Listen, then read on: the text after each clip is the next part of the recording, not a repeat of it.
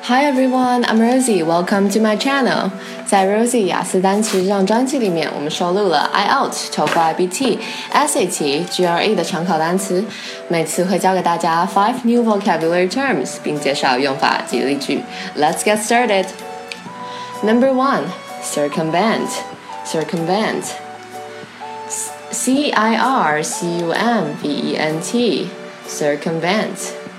Circum means around. Vent means go or come. Circumvent means evade or outwit. 规避法规或者是以智取胜。Example sentence. It was found that the company had circumvented the VAT secretly. At last, the company had to pay a heavy fine as well as the tax. It was found 被发现呢，the company had circumvented the VAT secretly. Secretly 巧巧的这个 company 这个公司呢就 circumvented 规避了这个 VAT VAT 就是 VAT value added tax 增值税或者是加值税。At last, the company had to pay a heavy fine as well as the tax. 那最后呢，这家公司就要付出代价了，它就要 pay a heavy fine 一个高额的罚金 heavy fine as well as the tax 还要补交这个漏掉的税额。Number two, convention, convention, C O N V E N T I O N. Con means together, vent means go or come. Convention means assembly, gathering, congregation, congress, convocation, or custom. 会议或者是习俗惯例。Example sentence At the International Trade Convention, he met businessmen from many different countries. From them, he got some ideas about the business trends of many countries. 在这个 International Trade Convention 国际的这个 trade 就是商务或者是贸易的 convention 会议当中，他遇到了 he met businessmen from many different countries 来自许多不同国家的商务人士。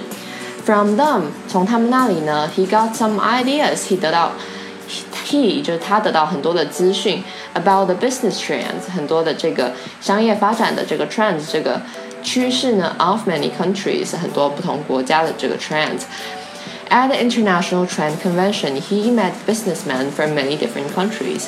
From them, he got some ideas about the business trends of many countries. 在国际商务会议中，他遇到许多来自不同国家的商务人士，并从他们身上了解到了许多国家的商业发展趋势。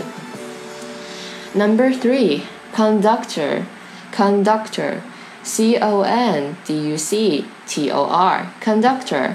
Con means together, duct means draw. Conductor means guide, director, or a person who collects fares in a bus, etc. 领导者、管理者或者是列车的车长。David has worked for several years as a train conductor and has had many close calls while at the controls. Okay. David 呢，他已经工作了很多年，做什么样的工作呢？Right，as a train conductor，作为一个列车的车长 ，and has had many close calls，那已经历经了很多的 close calls，就是千钧一发的场面。While at the controls，就是当他在控制室当中的时候。David has worked for several years as a train conductor and has had many close calls while at the controls.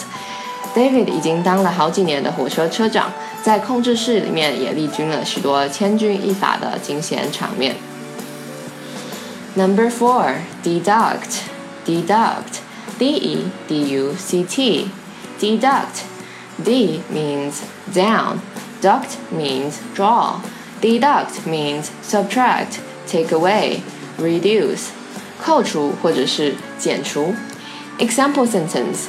We are in the final stages of negotiations, and the buyer has stated that he will sign the contract if we deduct $10,000 from the originally quoted price. We are 我们呢已经在 the final stages 最后的阶段 of negotiation 谈判，所以就是谈判的最后阶段。And the buyer has stated 买家呢他已经 stated 已经声明已经宣称 that he will sign the contract 他要怎么样才会在什么样的条件才会签署这个 contract 这个合约呢？条件是 if we deduct 如果我们扣掉 ten thousand dollars from the originally quoted price， 从 originally 原本最初 quoted price 开出的这个价位里面扣掉 ten thousand dollars 一万块钱。We will we are in the final stages of negotiations, and the buyer has stated that he will sign the contract if we deduct ten thousand dollars from the original quoted price.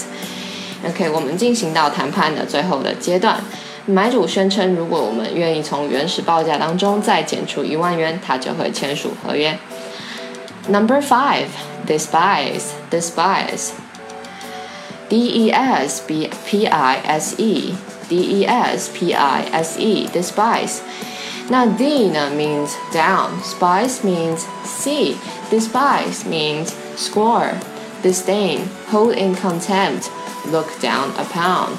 OK，那 score 呢就是鄙视、看不起或者是轻视。Example sentence. The union leader was often despised by the union members. He was considered a chicken. Right, the union leader 是谁呢？就是工会的领袖。他 often was often despised，常常受到这个轻视或者是看不起 by the union members，就是被他的这些工会的会员呢所来看不起。OK，he was considered a chicken，所以呢，他被当成 a chicken，在我们口语的 slang 的用法里面呢，就是当成一个来一个胆小鬼或者是一个懦夫。OK。So the union leader was often despised by the union members. He was considered a chicken. 这个呢，工会的领袖他常常会受到工会的会员的看不起，OK，所以呢，他就会被当成一个懦夫来看待。 Okay, that's the end for today. 如果喜欢今天的节目的话，可以幸好订阅这张专辑，获得最新的通知。你也可以点选礼物的按钮，给我一点爱心哦。感谢你收听我的节目，我是 Rosie. I will see you next time.